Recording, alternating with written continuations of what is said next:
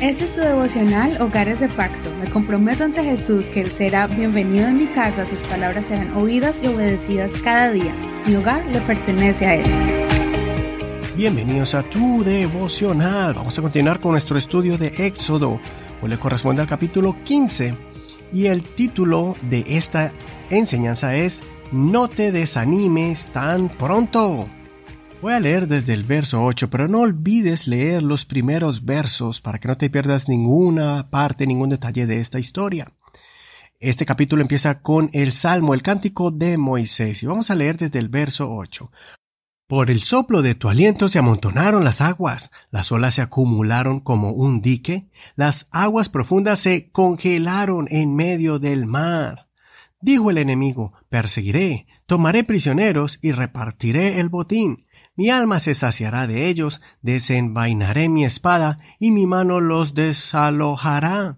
Pero tú soplaste con tu aliento, y el mar los cubrió. Se hundieron como plomo en las impetuosas aguas. ¿Quién como tú, oh Señor, entre los dioses? ¿Quién como tú, majestuoso en santidad, temible en hazañas dignas de alabanza, hacedor de maravillas? Extendiste tu diestra y la tierra los tragó. En tu misericordia guías a este pueblo que has redimido y lo llevas con tu poder a tu santa morada. Los pueblos lo oyen y tiemblan, la angustia se apodera de los filisteos.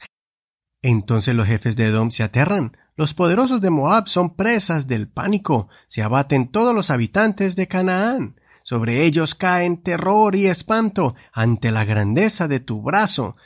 Enmudecen como la piedra hasta que haya pasado tu pueblo, oh Señor, hasta que haya pasado este pueblo que tú has adquirido. Tú los introducirás y los plantarás en el monte de tu heredad, en el lugar que has preparado como tu habitación, oh Señor, en el santuario que establecieron tus manos, oh Señor. El Señor reinará por siempre jamás.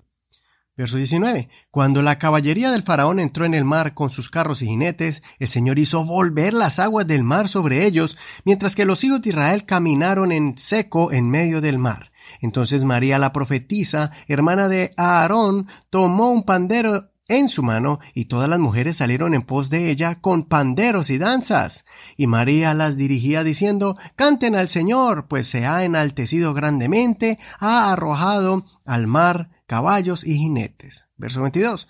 Moisés hizo que Israel partiera del Mar Rojo, y ellos se dirigieron al desierto de Shur, caminaron tres días por el desierto sin hallar agua, y llegaron a Mara, pero no pudieron beber las aguas de Mara, porque eran amargas. Por eso pusieron al lugar el nombre de Mara. Entonces el pueblo murmuró contra Moisés diciendo, ¿qué hemos de beber? Moisés clamó al Señor, y el Señor le mostró un árbol. Cuando él arrojó el árbol dentro de las aguas, las aguas se volvieron dulces. Allí dio al pueblo leyes y decretos. Allí lo probó diciéndole, si escuchas atentamente la voz del Señor tu Dios y haces lo recto ante sus ojos, si prestas atención a sus mandamientos y guardas todas sus leyes, ninguna enfermedad de la que envié a Egipto te enviaré a ti, porque yo soy el Señor, tu sanador. Llegaron a Elim, donde había doce manantiales de agua y setenta palmeras, y acamparon allí junto a las aguas. Hasta aquí la lectura de hoy. En este capítulo vemos tres partes. En los primeros versos podemos leer el cántico de Moisés que compuso y cantó inspirado por la gran hazaña de Dios sobre el ejército más poderoso de la tierra.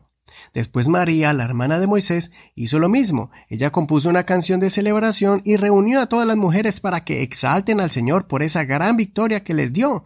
Ya no tendrían más temor porque el que los tenía subyugado ya no los iba a perseguir más. Luego, en la tercera parte de este capítulo, el júbilo y la celebración de repente se acabó en tan solo tres días. Tres días. El pueblo tenía sed después de tres días caminando por el desierto, y lo primero que hicieron fue murmurar, quejarse y desesperarse. Esta fue la primera prueba del pueblo después de que Israel salió de Egipto de la mano de sus enemigos y después de que fueran totalmente ellos derrotados. Ya no estarían enfrentando a su pasado de cuatrocientos años, sino que ahora se están enfrentando con nuevas cosas que aparecían en el camino. El Señor aprovechó para mostrarles que no solamente Él iba a ayudarlos a superar las cosas del pasado, sino que también iba a ayudarlos a enfrentar las cosas que vendrían en su presente y las que vendrían en el futuro. Encontraron aguas, pero no eran agradables para beber, y Dios de forma milagrosa las transformó con un acto simple pero grandioso, poniendo un pedazo de un arbusto en el agua. Aprendamos estas dos lecciones. Primero, que el Dios de nuestros antepasados que prometió liberarlos es el mismo Dios de esta nueva generación, que también nos prometió estar con nosotros en todo momento y circunstancia. Segundo, aprendamos a confiar en el Señor y no caer en la murmuración tan pronto, especialmente cuando ya hemos visto la mano de Dios obrar poderosamente en nuestras vidas. No contagiemos a los miembros de nuestro hogar a caer en el desánimo tan pronto. Más bien seamos como Moisés y, en vez de mirar atrás y querer volver a Egipto, pongamos la mirada en el Señor y clamemos a Él cuando nos encontremos en momentos difíciles. Soy tu amigo y hermano Eduardo Rodríguez. Que el Señor escuche tu oración en momentos de necesidad. Gracias por compartir este devocional con tus amistades y tus familiares. No olvides que también nos puedes compartir en la página de Facebook como Hogares de Pacto Devocional. Ahí encontrarás las notas de este programa en español, en inglés y también el enlace que te guiará a nuestro podcast en la internet para que escuches este mensaje y los anteriores de manera gratuita. Gracias por tus oraciones y tu apoyo a este ministerio. Mañana seguimos con Éxodo capítulo 16. Bendiciones.